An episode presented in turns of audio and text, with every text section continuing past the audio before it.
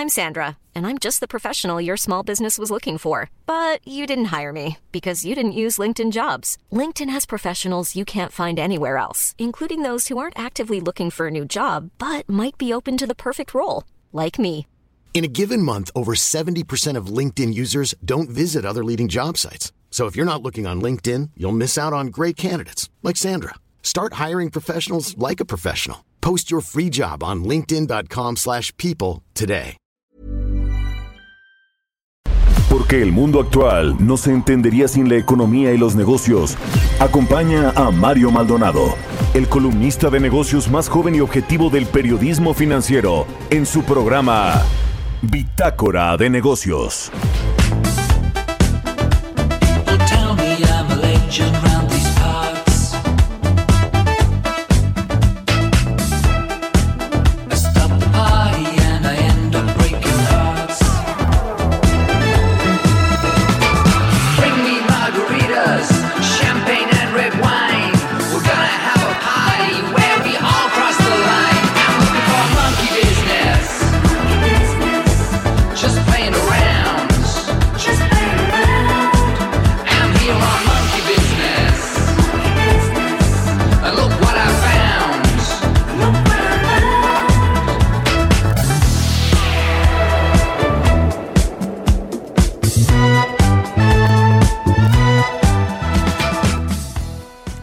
Dúo de pop electrónico británico. Ellos han eh, vendido más de 100 millones de discos en todo el mundo. No solamente componen para sí mismos, sino también colaboran frecuentemente con otros artistas, tanto en la producción, también en la composición y en la remezcla de temas. Hasta este momento, el dúo ha editado dos bandas sonoras y 13 discos de estudio, siendo el último, Super, lanzado en el 2016. Estamos escuchando a Pet Shop Boys y esta canción se llama Monkey Business. Monkey Business forma parte de su álbum Hot Spot que se estrenó el 24 de enero de este 2020. Y es que esta semana estamos escuchando las mejores canciones de este año de acuerdo al portal de Top Music y también de acuerdo a Kike Hernández que ya me preguntó que si no vamos a poner mañana a quién Kike? A Ellie Eilish, a Billie Eilish. ¿Con quién más? ¿A dúo con quién? Una colaboración ahí con... Oh, no, mejor ni lo mencionemos. Así, está, así estamos bien. En fin, esta semana estamos escuchando las mejores canciones de este año que ya está a punto de irse. Estamos prácticamente a una semana de que concluya este 2020, un año muy complicado. Un año muy complicado en todos los aspectos, tanto en lo económico, tanto en lo social y por supuesto en el tema de salud en esta contingencia sanitaria, en esta contingencia de salud que hemos eh, vivido en nuestro país y que hemos vivido y hemos sufrido también en todo el mundo. Pero bueno, con la ayuda de todos ustedes, con la ayuda de toda la ciudadanía, tenemos que salir adelante de esta y de lo que se venga. Es una situación muy complicada. Estábamos leyendo y platicando ayer, y le mando un saludo, sobre esta nueva cepa, o que así se está llamando, nueva cepa, pero que se está investigando qué es lo que sucede. Pero el fin es que pongamos todos de nuestro granito de arena, como seguir todas las recomendaciones, todos los protocolos, todos los cuidados, en fin. Vamos a platicar esta mañana de esto y muchos otros temas, también de cómo le está afectando la economía este nuevo cierre, este nuevo semáforo rojo o regreso al semáforo rojo que se declaró aquí en la Ciudad de México y también en el Estado de México. En fin, antes de, comentarle lo que vamos a tener esta mañana, déjeme darle la bienvenida. Estamos en Bitácora de Negocios, son las 6 de la mañana con 5 minutos y a nombre de Mario Maldonado, titular de este espacio, bienvenidos. Lo invito a que se quede conmigo de aquí a las 6 de la mañana con 55 con toda la información de las finanzas, la economía y los negocios. Mi nombre es Jesús Espinosa y esta mañana, miércoles, como todos los miércoles, vamos a platicar con nuestro colaborador Carlos Reyes, analista económico, precisamente sobre los apoyos que se anunciaron por parte de la Secretaría de Finanzas del gobierno de la Ciudad de México, cómo estamos cerrando el año, qué es lo que se viene y qué es lo que está preparando la Secretaría de las Finanzas junto con el gobierno de Claudia Sheinbaum. También vamos a platicar esta mañana con Cuauhtémoc Rivera. Él es presidente de la Alianza Nacional de Pequeños Comerciantes, la AMPEC, precisamente de este segundo cierre de la economía que están considerando ahí en la AMPEC que será devastador para los comercios. Y ya también se está viendo, no solamente en los comercios o en las empresas o en los negocios grandes, sobre todo también se está viendo afectaciones en los negocios pequeños, en las pymes, en, en- los ciudadanos, que de hecho también y lo platicamos ayer en familia, con amigos, todas las, las personas que se prepararon para esta temporada, para esta época navideña, que se dedican al comercio, que se dedican a la venta de juguetes, de art- artículos y que por este cierre de semáforo, pues se están viendo muy afectados porque si se pensaba que en esta época, en estos días, en esta semana, se iban a reponer o un poco a recuperar de todo lo perdido alrededor o a lo largo de este año, pues se están viendo también muy afectados. Vamos a, aplicar, a platicar precisamente también de esto con Cuauhtémoc Rivera, el presidente de la Alianza Nacional de Pequeños eh, Comerciantes. Así que quédese por favor, lo invitamos a que nos acompañe. Estamos transmitiendo en vivo desde la Torre Carrachi en el Heraldo Radio 98.5 de FM aquí en la Ciudad de México. Así comenzamos con un resumen como todos los días. Antes les dejamos otro fragmento de Monkey Business. Ellos son los Pet Shop Boys. Ya comenzamos.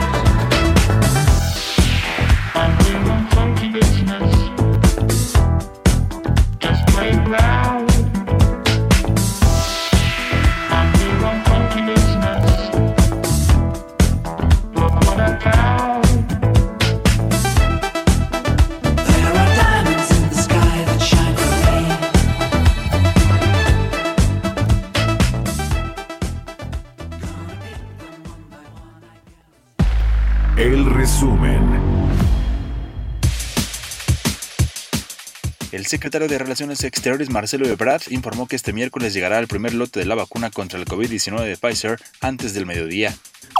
México va a recibir, es lo que nos confirman ahorita, 1.417.659 dosis. 1.417.659 dosis. El eh, siguiente embarque será el próximo martes y así sucesivamente. Cada, cada semana pues ya será informando por parte de las autoridades de salud cómo se aplicará, cuáles son los procedimientos, etcétera. Luis María de la Mora, subsecretaria de Comercio Exterior, informó que México trabaja para que la implementación de los amplios cambios laborales requeridos en el nuevo acuerdo comercial de Norteamérica, el TEMEC, avance según el calendario. La unidad de inteligencia financiera dio a conocer la presentación de una denuncia contra la Iglesia La Luz del Mundo por delitos vinculados al lavado de dinero. A través de un comunicado indicó que la denuncia es contra varias organizaciones religiosas por delitos fiscales y operaciones con recursos de procedencia ilícita. De acuerdo a datos de Petróleos Mexicanos, en noviembre del 2020 la producción de petróleo creció 0.36% respecto a octubre previo, ya que aumentó en 6.000 barriles diarios.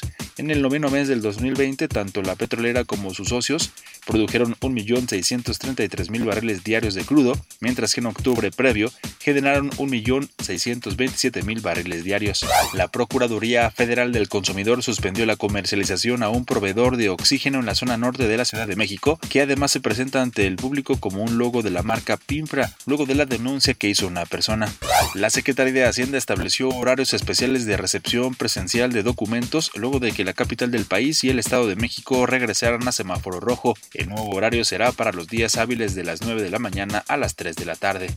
A través de un comunicado, los Yankees de Nueva York presentaron una iniciativa para donar 50 mil dólares, despensas y pagos de servicios a familias de la zona Bronx, el Yankee Stadium. Bitácora de negocios en El Heraldo Radio. Bitácora de negocios en El Heraldo Radio.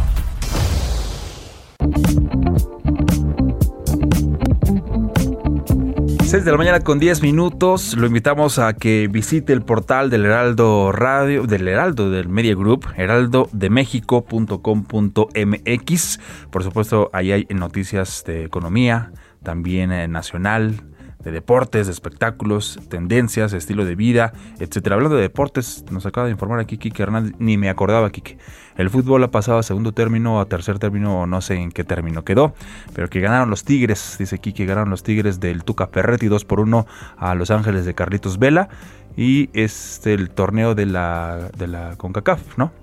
Entonces Tigres pues se adjudica, creo que me parece, o creo que me parece, creo que es el primer título a nivel internacional para los Tigres, ¿no? Que se le, se le recalcaba, se le criticaba mucho de que no, de que no había ganado algo internacional para considerarse como un equipo grande del fútbol mexicano. Pues bueno, ahí está, 2 por 1 frente a Los Ángeles de Carlos Vela, que por cierto Carlos Vela y su equipo habían eliminado a Puebla o al León, no, a León, a León me parece, Después le ganó a Cruz Azul y después le ganó al América. Pero bueno, en fin, después de este paréntesis y este breviario deportivo patrocinado por Kike Hernández, vamos con esto que le comentaba en el heraldodemexico.com.mx. Hay información de todo y eh, me llama la atención esta nota que publica esta mañana y que está ahí disponible para que usted también la revise a nuestro compañero Everardo Martínez sobre el turismo, que es otro de los sectores que también se ha visto muy afectado por la pandemia. El turismo a 50% en 2020. Las reservas de viajes se han recuperado en el cierre del año contra el confinamiento. Y es que la industria turística cierra este año con 50% de los viajeros que se registraron el año pasado. Esto de acuerdo con la Asociación Mexicana de Agencias de Viajes. En entrevista aquí para el, el Heraldo, Eduardo Paniagua, el presidente de la asociación, expuso que las reservas de viajes se han recuperado y que en esta temporada de fin de año pues han tocado el punto más alto desde que la economía se cerró por el confinamiento. Eh, Acapulco, Puerto Vallarta, Los Cabos, la Riviera Maya son los que más están creciendo en reservas este fin de año. La gente tiene la necesidad de viajar, de salir de todos estos problemas y también pues una respuesta la encuentra fuera de casa. Así, así, así lo dice. Y Paniagua también eh, agrega y exhorta a la población que salga de viaje a respetar eh, los protocolos de salud que las empresas han implementado como requisito de operación impuesto por las autoridades sanitarias. Bueno, esto para los que ya pues habían comprado un paquete a lo mejor previamente pensando que para estas fechas ya iba a estar menos... Eh, eh, iba a bajar el, tema de los contagios, los fallecimientos, etcétera, o que, o que no se imaginaban que se iba a regresar a semáforo rojo, a lo mejor en el caso de la Ciudad de México, del Estado de México, pero eh, si usted pues no tiene necesidad en este momento de salir, de viajar, eh, estar fuera de casa, pues lo invitamos a que mejor no lo haga, ¿no? Sabemos que es complicado, porque a lo mejor ha tenido un año también complicado, de mucho trabajo, etcétera, y que a lo mejor quiere descansar y quiere salir y quiere salirse de la rutina. Estamos en medio de una pandemia, es algo pues inédito, entonces por eso a lo mejor le recomendamos esperarse y ya habrá momento para hacerlo. En fin, son las 6 de la mañana con 13 minutos, ya casi con 14. Economía y mercados. Y como dirían por ahí, hace su arribo por el pasillo de los rudos Roberto Aguilar, nuestro analista económico. ¿Cómo estás? Muy buenos días y analista de mercados, por supuesto. Roberto Aguilar, ¿cómo estás? ¿Qué tal, mi estimado Jesús? Me da mucho gusto saludarte a ti y a todos nuestros amigos. Hoy que comentabas justamente en estos momentos el tema de los viajes.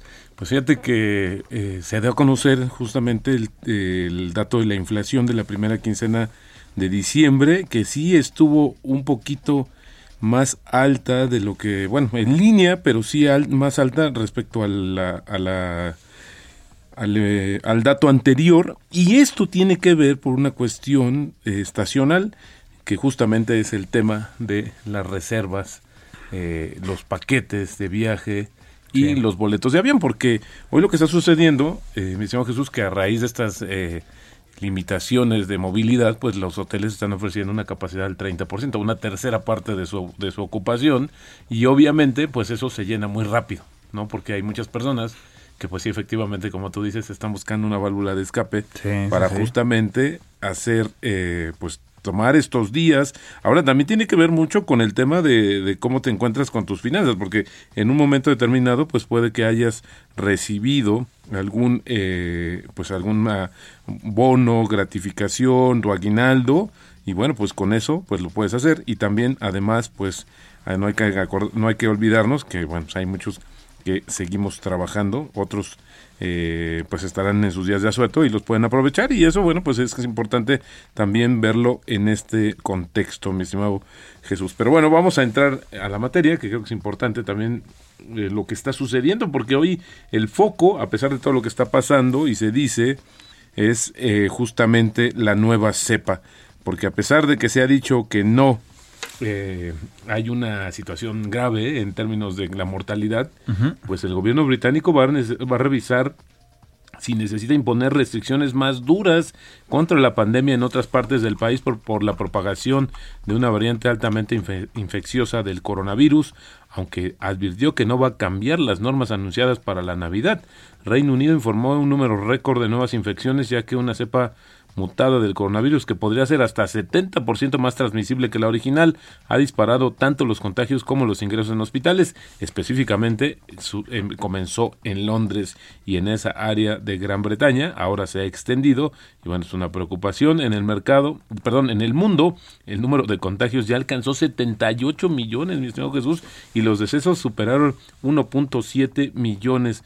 Está siendo muy rápida la, la propagación en estos últimos días. Francia eh, planea reabrir hoy sus fronteras a los pasajeros procedentes del Reino Unido que justamente se, cerra- se cerraron porque por esta intención de evitar la propagación de la nueva cepa, pero esto le ha estado poniendo en jaque al comercio. Ayer veíamos imágenes, mi estimado Jesús, de los camiones, largas filas eh, esperando pasar porque no podían y hoy lo que están buscando es una alternativa como por ejemplo hacerles pruebas rápidas Sí. a los conductores, pero sin embargo los resultados no están tan inmediatos. Y esto sucede ya incluso se levantó una alerta sobre lo que podría pasar con los alimentos frescos que están ahí detenidos en estas largas, largas filas de transporte. Y bueno, pues eh, lo que yo te decía es que justamente están eh, eh, analizando eh, reabrir sus fronteras a los pasajeros procedentes del Reino Unido, el caso de Francia, poniendo fin al bloqueo destinado a detener la propagación de una nueva variante del coronavirus, pero ha detenido a miles de vehículos de carga en los días previos a la Navidad.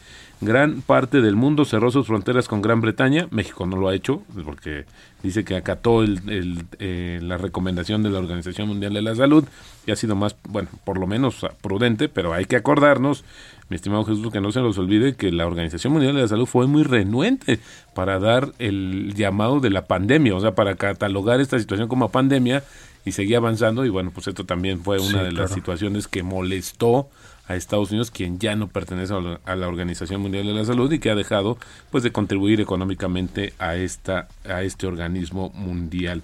Y bueno, también te comento que Reino Unido y la Unión Europea, por si por si fuera poco, pues todavía no han alcanzado un acuerdo comercial sobre el Bre- Brexit que evite una separación turbulenta dentro de ocho días debido a las profundas diferencias en materia de competencia y pesca. Desde la salida formal de la Unión Europea, el 31 de enero, Reino Unido ha estado negociando un acuerdo de libre comercio con el bloque en un intento de facilitar su salida justamente del mercado único y la unión aduanera a finales de este año. Hasta ahora no se ha alcanzado un acuerdo alguno y ambas partes han lanzado unas, agotador, unas agotadoras series de señales contradictorias como que el acuerdo es inminente, que las conversaciones aún están lejos de fructificar o que no cabe descartar un Brexit sin acuerdo de comercio. Y bueno, también un tema que fue ayer muy importante, mi estimado Jesús, que aquí hemos platicado que los mercados pues ya muy positivos por el- el- la decisión ya de un nuevo paquete de alivio en Estados Unidos, pues resulta que el presidente Donald Trump amenazó con no promulgar este proyecto de ley de alivio del coronavirus por 892 mil millones de dólares, que incluye dinero que muchos estadounidenses necesitan pues con urgencia, porque hay que recordar que este sábado vencen muy, una parte de los programas de alivio que había implementado o que implementó en su momento el gobierno de, esta, de Estados Unidos. ¿Y sabes cuál es el tema, mi señor Jesús? El presidente eh, saliente, Donald Trump, pues dice que quiere que el Congreso aumente el monto de los cheques de estímulo a dos mil dólares para cada una de las personas o cuatro mil dólares para parejas en lugar de lo que calificó él como ridículamente bajos 600 dólares para los individuos que figuran en el proyecto de ley de apoyo económico. Importante lo que está dando a conocer. Yo creo que pues el presidente ya quiere deja- dejar también su huella antes de que se retire. Por otra parte te comento que China va a reducir los aranceles de importación sobre más productos de alta demanda interna para el próximo año incluido equipos médicos insumos de alta tecnología y algunos productos básicos. Esto lo dijo hoy el Ministerio de Finanzas del gigante asiático. China implementará en 2021 aranceles de importaciones temporales más bajos que los normales en 883 productos frente a los 859 productos grabados con tasas temporales este año. Y bueno, la nota también importantísima, ayer comentábamos, mi estimado Jesús, que esta empresa, la manzanita Apple, Sí. pues está en un proyecto, retomó este proyecto para entrar también al negocio de autos autónomos con su propia batería. Pues ayer, fíjate que en una serie de tweets que dio a conocer Elon Musk, que es el que pues es el CEO y creador de Tesla, de este de esta empresa que fabricante de autos eléctricos autónomos también, pues que recordarás que justo con esta información de, las intenciones de la compañía de Apple, pues cayeron de manera importante sus acciones. Bueno, pues ayer dijo que se, que se contactó con Tim Cook de Apple, que es el CEO, durante los días más oscuros del programa Modelo 3 para discutir la posibilidad de que su compañía adquiriera Tesla por una décima parte del valor actual. Eso fue lo que no le gustó. Y bueno, pues se negó a aceptar la reunión. Esto dijo Musk en una cadena de, de, de Twitter que citó una historia justamente de la agencia Reuters sobre la intención de Apple de producir un vehículo de pasajeros que podría incluir su propia tecnología de baterías.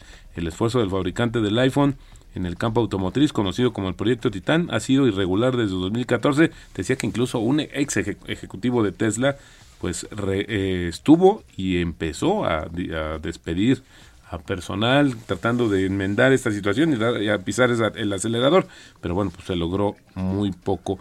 Las, y otra nota que me gustaría compartirte, mi estimado Jesús, es que la Secretaría de Energía aprobó que Pemex y un consorcio privado liderado por Talos Energy sigan conversando durante 60 días más. Esto será hasta el 25 de marzo sobre el futuro de un yacimiento de crudo compartido. Te acordarás que este tema fue muy interesante porque eh, este consorcio pues descubrió que había un gran potencial en la zona que a través de una subasta obtuvo para la explotación petrolera.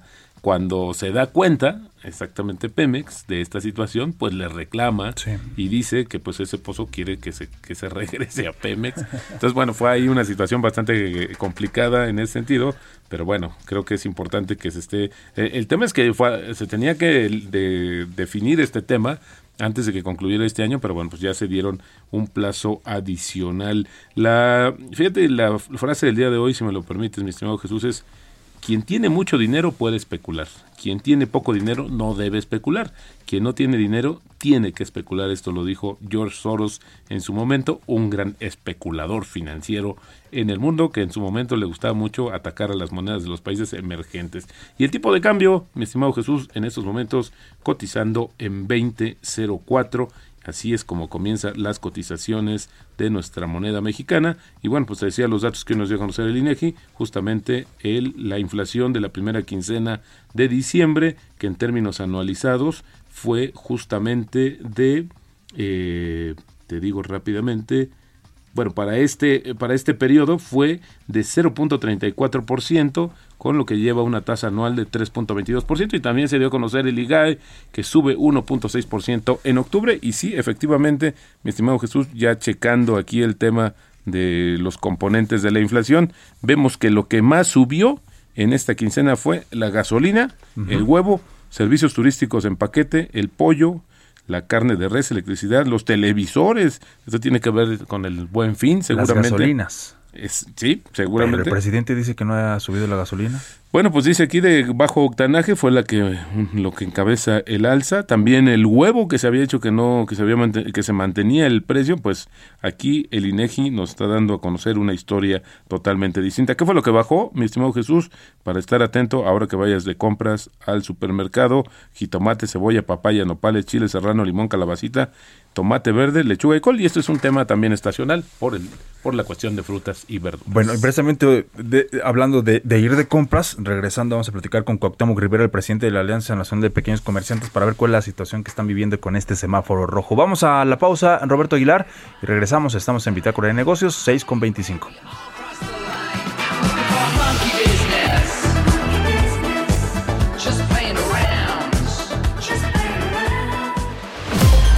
Continuamos en un momento con la información más relevante del mundo financiero en Bitácora de Negocios con Mario Maldonado. Regresamos. Estamos de vuelta en Bitácora de Negocios con Mario Maldonado. Entrevista.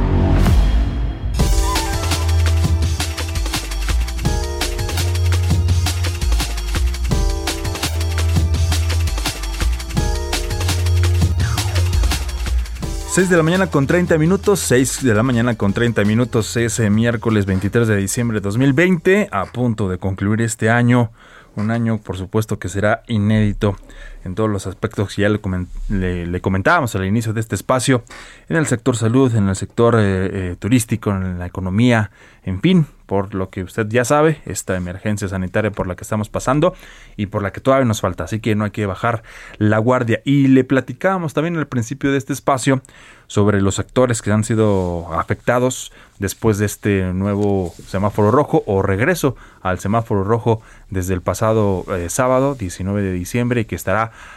hasta el 10 de enero y el 10 de enero pues también ya estaremos atentos a lo que dicen las autoridades tanto federales como también de aquí de la Ciudad de México. Y para platicar de estas afectaciones a, estos eh, sectores y sobre todo a los comercios tenemos en la línea telefónica esta mañana a Cuauhtémoc Rivera, él es presidente de la Alianza Nacional de Pequeños Comerciantes, la AMPEC, para hablar precisamente, ya le decía, de este segundo cierre en la economía que, de acuerdo a la AMPEC, la están catalogando como devastadora para los comercios. Los saludamos con mucho gusto, Cuauhtémoc Rivera esta mañana, Roberto Aguilar y Jesús Espinosa, gracias por esta comunicación. Hola Cuauhtémoc, muy Hola. buenos días. Muy buenos días, hola Roberto, hola Jesús, gracias por recibirme y saludos a su auditor. Oye, pues básicamente, Cuauhtémoc, este tema ya habíamos eh, esta, pues, ¿cómo te diré? Esta eslabón quizás más débil por el tema de la situación, pero no por eso, por el número de las tienditas, este, importante grupo de más de un millón de establecimientos que ya la habían padecido, pero hoy incluso tú habías advertido también de que pues una segunda eh, ola, por así decirlo, de restricciones, pues sería devastador, mortal para muchas de estas unidades económicas. ¿Cómo lo ves ahora que ya tenemos un segundo semáforo rojo, por lo menos aquí en la capital del país? Bueno, el Valle de México, que es el semáforo rojo de CDMX y, el Estado de México, es muy eh, emblemático, muy, muy eh, doloroso porque irradia, va, va a irradiar este, esta segunda ola de pandemia, la va a irradiar a la República, porque en esta temporada más eh, muchos habitantes del, valle se mueven hacia el interior del país a visitar a sus familiares. Esto no se pudo ni se podrá eh, evitar con facilidad. Y lo cierto es que son vehículo de, de, de contagio y de propagación del virus. El- la pandemia está muy eh, agresiva. Los hospitales de la capital y del valle están desbordados.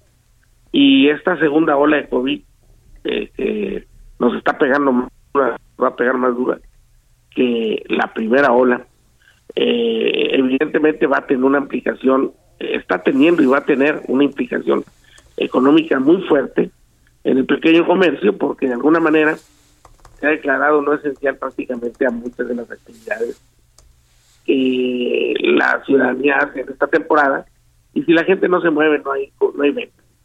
El, el negocio va asociado a la movilidad social, y la movilidad social ahora pues lamentablemente está acotada por lo que está pasando con el COVID. Oye, y esta situación ya, ¿cuál es el balance de la primera ola? Es decir, esto que vivimos de la cuarentena prolongada en términos de, de este sector tan importante que son las tienditas. Eh, hubo ahí una baja importante, ¿no? Según tenemos entendido. Sí, mira, en la primera ola nosotros consignamos por el mes de julio hicimos una encuesta, nuestra encuesta.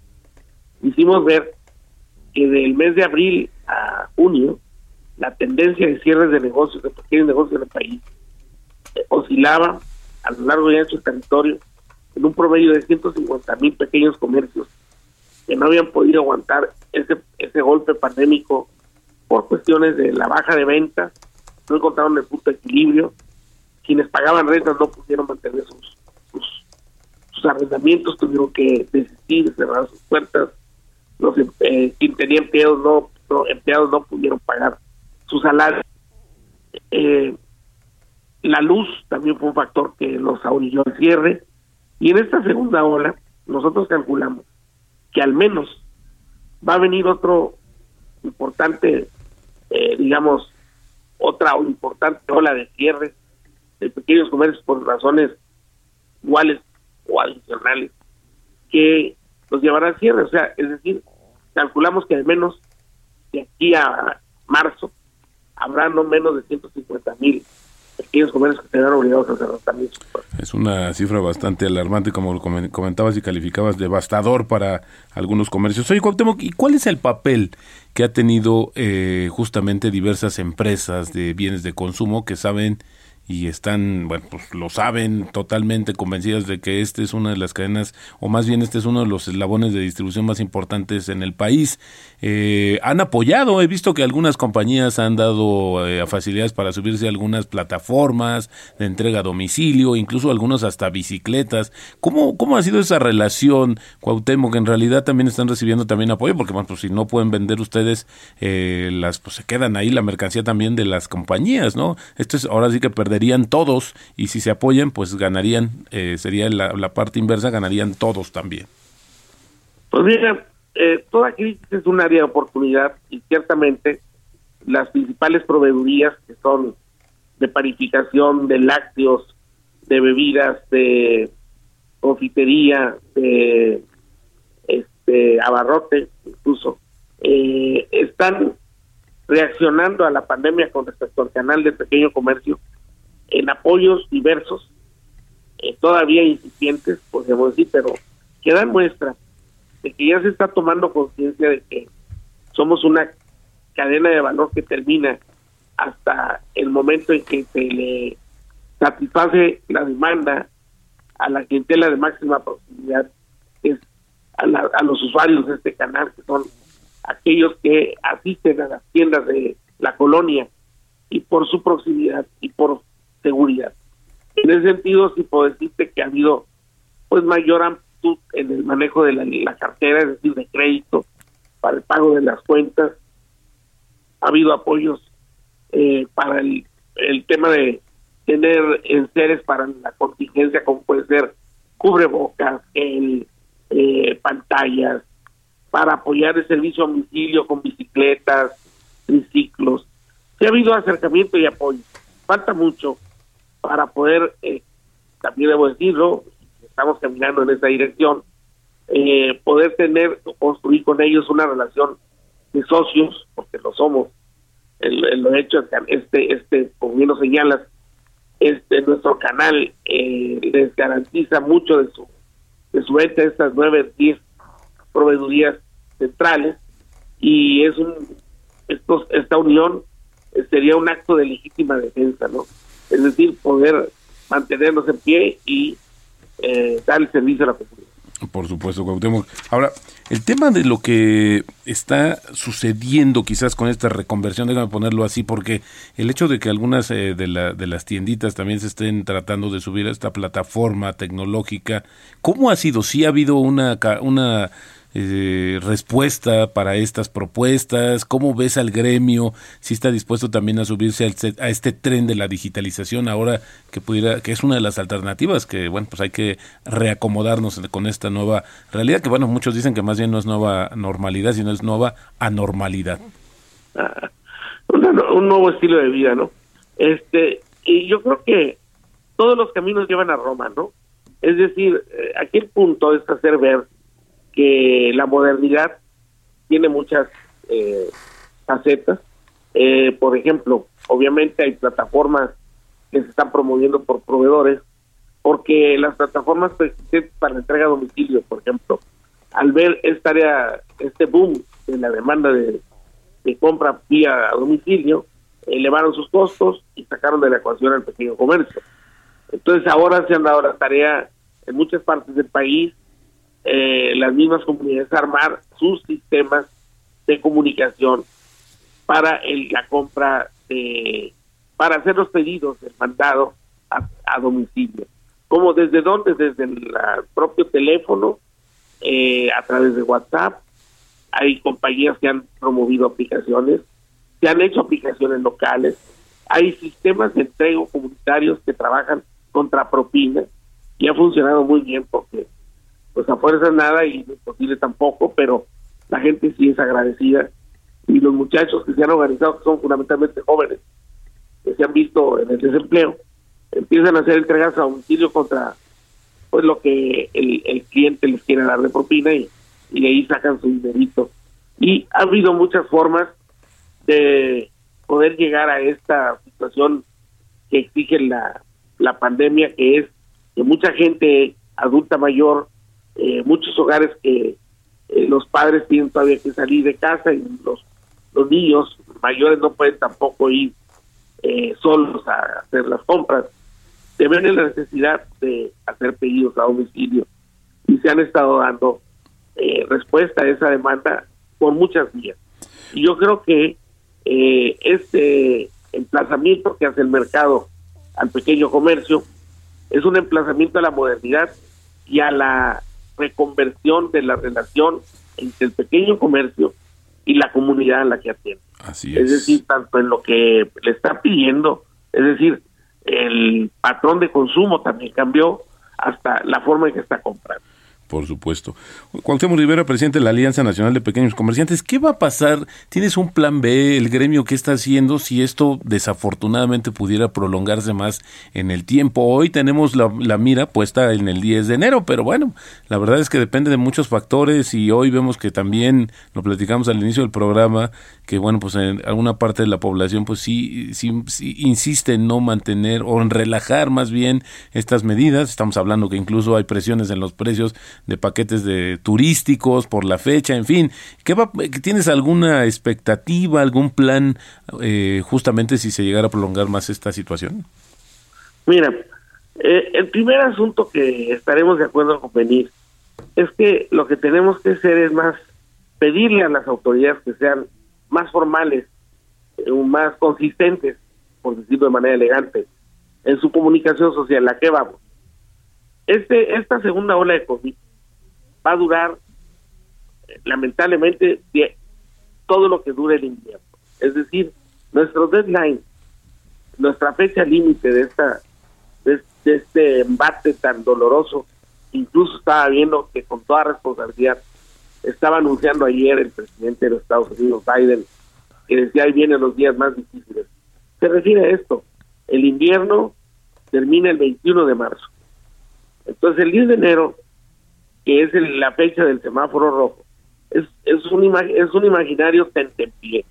Realmente va- esto se va a prolongar y muy seguramente el semáforo rojo se va a tener que ampliar más días porque en la curva de esta segunda ola va a ser, todavía no llegamos a ella, es, es va a ser muy dura, muy difícil y el epicentro de esta segunda ola pandémica es el Valle de México. Ahí está colocada ahorita eh, la, la tormenta principal, el ojo del huracán, está en la capital.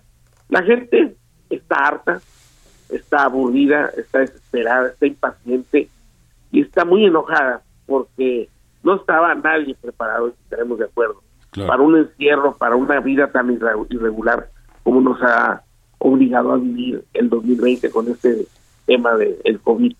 Entonces, agrégale a eso. Hemos una información gubernamental muy errática. Pues por eso la gente ya ahorita no le hace caso a nadie. Ayer, no muy lejos, eh, tanto los comerciantes del centro histórico de la informalidad como los clientes de ese mercado, de ese tipo de mercado, eh, se enfrentaron a la autoridad. Hubo tironeos, empujones, porque no están eh, de acuerdo en parar la actividad económica, tanto el que vende como el que busca comprar más barato, porque no trae dinero. Claro. Entonces, o suficiente dinero. Entonces, esta situación es producto de una mala comunicación en gran medida. Tenemos que ser más serios, más este, consistentes, y si bien, por ejemplo, se anuncia que el 24 de diciembre va a arrancar, o sea, mañana, la vacunación, hay que también decir que es la jornada nacional de vacunación va a durar prácticamente, nos va a exigir todo el 2021 para poder consolidarla. No es una tarea menor, no va a ser sencillo convencer a la población de que se vacune, hacer llegar las vacunas a todo el territorio, tener posibilidad de aplicarla con la rapidez que se van a hacer dos tomas. Es decir, necesitamos hablarle a la gente con la verdad. Así Ese es. es el problema Así es. principal que tenemos para poder que la gente, ahora sí, con seguridad, se pueda organizar y empiece a tomar providencias. Pero ya ha habido muchas señales encontradas, mucho desacierto, que hace que la gente esté irritada todavía más de lo que le ha irritado el COVID.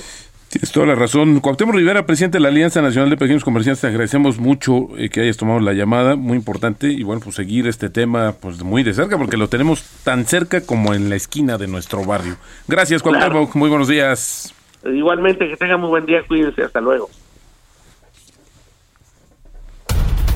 Historias empresariales. 6 de la mañana con 46 minutos, ya son las 6 con 46 y bueno, el Fonatur, el Fondo Nacional de Fomento al Turismo, ha ya adjudicado al consorcio integrado por eh, dos empresas españolas un contrato para dar servicio durante tres años del proyecto del Tren Maya en México. Giovanna Torres, con más información en esta cápsula. El consorcio integrado por dos empresas españolas del grupo Midma, Renfe e Ineco adjudicaron un contrato para dar servicio durante tres años al proyecto del tren Maya que conectará a las principales regiones de la península de Yucatán. El monto del contrato es de 13.5 millones de euros, alrededor de 332 millones de pesos. Renfe e Ineco serán el operador sombra de la entidad contratante Fonatur para supervisar la construcción, siendo responsable de la definición de los requisitos de la operación, además del mantenimiento, y verificará la fabricación, entrega y puesta en servicio del material rodante. Las empresas españolas tienen el respaldo de su Ministerio en Transporte y cuentan con amplia experiencia en el tema. INECO informó que al adjudicarse el proyecto del tren Maya junto con Renfe, entran a formar parte de las empresas con servicios conocidos como operadores en la sombra, cada vez más demandados por las autoridades de operación ferroviaria del mundo y se posicionan de cara a otras oportunidades similares como la operación del tren de alta velocidad de California o el operador sombra de Ray Báltica. Por el contrario, referente a quién obtendrá la operación del tren, ninguna de las tres empresas del consorcio ganador tendrá posibilidad de participar. Ante ello, otras firmas españolas o francesas estarán en condiciones de participar. En el caso de México, en más de una ocasión, ADO ha levantado la mano. Para Bitácora de Negocios, Giovanna Torres. Mario Maldonado en Bitácora de Negocios. 6 con 48, tenemos información importante sobre la llegada de la vacuna. También lo decíamos en el resumen que ayer el eh, eh, Marcelo Ebrard, el secretario de Relaciones Exteriores, pues anunciaba que al mediodía, alrededor del mediodía de este miércoles, llegarían las vacunas de Pfizer. Pero tenemos información importante de este momento, Pues fíjate que lo que están anunciando es que aproximadamente a las 9 de la mañana van a arribar las primeras vacunas a México, específicamente en la terminal número uno. Este, esto en especial lo va a transmitir Sepropie, este pues está generador de contenidos directamente lo que hace el gobierno federal. Y bueno, pues una buena noticia, es un poco más de un millón lo que decía, eh, justamente lo Sí. que va a llegar. Y bueno, pues eh, es un primer paso. La verdad es que creo que es importante eh, verlo, porque incluso si lo vemos en este sentido, estaríamos antes que Europa. Pues sí. Ya con, la, con el inicio, pues, Exactamente. de la vacunación. Pues bueno, estaremos pendientes, por supuesto, y aquí en los micrófonos de El Heraldo Radio le estaremos informando en los diferentes espacios, por supuesto, de lo que sucede hoy ahí en el aeropuerto con la llegada de las vacunas. Pero bueno, vamos con eh, nuestro colaborador de todos los miércoles, Carlos Reyes, analista económico, para hablar de estos apoyos anunciados por la Secretaría de Finanzas del Gobierno de la Ciudad de México. Mi estimado Carlos, ¿cómo estás? Muy buenos días. Carlos, buenos días. ¿Qué tal, Jesús Roberto? Muy buenos días. Los saludo también al auditorio. Y bueno, escuchando esto que acaban de comentar, pues sin duda buena noticia que pues van a llegar ya estas vacunas que son pues pocas, ¿no? Pero vamos, es el inicio de ello. Y bueno, lo que no hay solución y lo que no se vislumbra pues algo positivo es para los empresarios mexicanos y sobre todo para los pequeños y medianos empresarios. Y es que bueno, como ya lo han mencionado, ayer el gobierno de la Ciudad de México anunció apoyos a empresas y trabajadores, pues tras la declaratoria del semáforo rojo por el aumento de contagios de COVID-19, lo que bueno es eh, reconocido por todos, ¿no? Esto podría parecer una buena noticia y un poco de empatía con los empresarios, pero la verdad es que siendo objetivos, estos apoyos son de risa. Fíjense, los apoyos destinados a los microempresarios van a ser por un monto de 500 millones de pesos, pero estos se van a repartir en 500 mil microcréditos que serán de 10 mil pesos. Eso sí, los pagos serán de 24 meses y tendrán cuatro meses de gracia. Aquí el problema es que las empresas pues puedan enfrentar esta pandemia, esta crisis económica con 10 mil pesos que no alcanza pues ni para una renta, tomando en cuenta si una MIPYME tiene 5, 6, 7 trabajadores y bueno, el crédito es de 10 mil pesos, no les alcanza ni para la renta ni para la nómina. Además, se agarra parejo con estos negocios, ya sea formales o informales, lo cual, bueno, pues se presta a fomentar la informalidad o el clientelismo. Pero también otra parte que resulta increíble es que se anunciaron apoyos para personas que trabajan en restaurantes que fueron afectados por estos estos cierres, pero los apoyos van a ser de un pago único, un pago único de dos mil doscientos pesos. ¿De qué sirven dos mil doscientos pesos para personas que son, por ejemplo, los meseros, ¿no? Que reciben propinas, a veces también salarios mínimos, pero eh, reciben un ingreso y se les va a dar un pago único de 2.200 pesos. Es decir, la verdad es que eh, esto es muy limitado, suena más clientelar, más político que en realidad un apoyo económico. Luego también se plantea la condonación de impuestos sobre nómina a restaurantes y hoteles del centro histórico, lo cual me parece bien, pero también se observa un tanto discriminatorio para el resto de las empresas formales, porque hay que recordar que todos los sectores han sido afectados. Entonces, el solamente eh, ubicar a restaurantes y hoteles del centro histórico para condonar el impuesto sobre nómina, pues también está pues eh, limitado. Entonces, bueno, pues otra vez apoyos, en este caso por parte del gobierno de la Ciudad de México, apoyos limitados que la verdad en nada, en nada van a ayudar a los empresarios, sobre todo a los pequeños empresarios, para enfrentar esta crisis económica y sanitaria. Y bueno, pues la verdad es que el panorama hacia 2021 con estas noticias que no no no no no hay empatía por parte de la autoridad para apoyar a los empresarios, pues la verdad es que es un poco gris el panorama para las empresas, sobre todo en este caso las de la Ciudad de México, eh, pues para lo que venga hacia 2021, ¿no? Ahora, el tema es que estas empresas, este tipo de unidades económicas, Carlos, pues difícilmente tienen un guardadito para soportar el vendaval, a diferencia de las grandes empresas o de las medianas que pues sí tuvieron que hacer su planeación y hoy pues el flujo efectivo es lo que está prevaleciendo y esto pues otra vez nos deja claro que el gobierno en general, no solamente el de la Ciudad de México, sino el gobierno federal, pues no tiene ni la intención de generar un plan de estímulos económicos a, como lo mismo que han hecho otros países, como el caso de Estados Unidos y bueno, otros tantos que han eh, resultado en un amortiguamiento mejor de la caída y la recuperación más rápida de esta situación tan compleja que enfrentamos en el mundo. Así es, Roberto, lo que pasa es que se piensa que todos los empresarios son grandes empresarios y que tienen los grandes flujos efectivos, pero hay que recordar que la mayor parte de empresas en México y los que más empleos generan son las micro, las pequeñas, medianas empresas y también esto que hace referencia, ¿no? El anuncio que hace Estados Unidos, que bueno, Donald Trump lo quiere detener un poco este este apoyo, ¿no? Para las empresas, pero a final de cuentas se va a dar, pues eh, se nota más, más disposición por parte de, los gobiernos, ¿no? Guardando las proporciones que es Estados Unidos, pero también a veces es un tema de voluntad, eh, estimado Roberto, lo cual no se ve aquí en las autoridades y la verdad esto son apoyos de risa que en nada, en nada van a ayudar a que las empresas eh, enfrenten este entorno y sobre todo que se mantengan los empleos, que en este momento es lo más importante y lo que más habría que cuidar, ¿no? Por supuesto, mi estimado Carlos, muchas gracias, muy buenos días. Que tengan muy buenos días, nos escuchamos la próxima semana. Igualmente, Carlos, gracias. Ya casi nos vamos. Hay un nuevo acuerdo entre Estados Unidos y Pfizer para entregar 100 millones de dosis adicionales de esta vacuna contra el COVID-19. Así que este nuevo acuerdo se está dando a conocer esta mañana. Roberto Aguilar, gracias, muy buenos días. Nos escuchamos mañana. Por supuesto, muy buenos días. Quique Hernández allí en los controles, gracias. A nombre de Mario Maldonado, titular de este espacio. Y nos escuchamos mañana aquí, aquí a las 6. Mi nombre es Jesús Espinosa. Hasta mañana.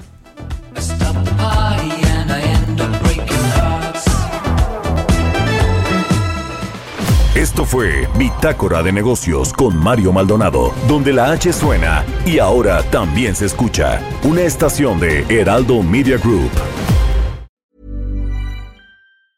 Mom deserves the best, and there's no better place to shop for Mother's Day than Whole Foods Market. They're your destination for unbeatable savings, from premium gifts to show-stopping flowers and irresistible desserts. Start by saving 33% with Prime on all body care and candles. Then get a 15-stem bunch of tulips for just $9.99 each with Prime. Round out Mom's menu with festive rosé, irresistible berry chantilly cake, and more special treats. Come celebrate Mother's Day at Whole Foods Market.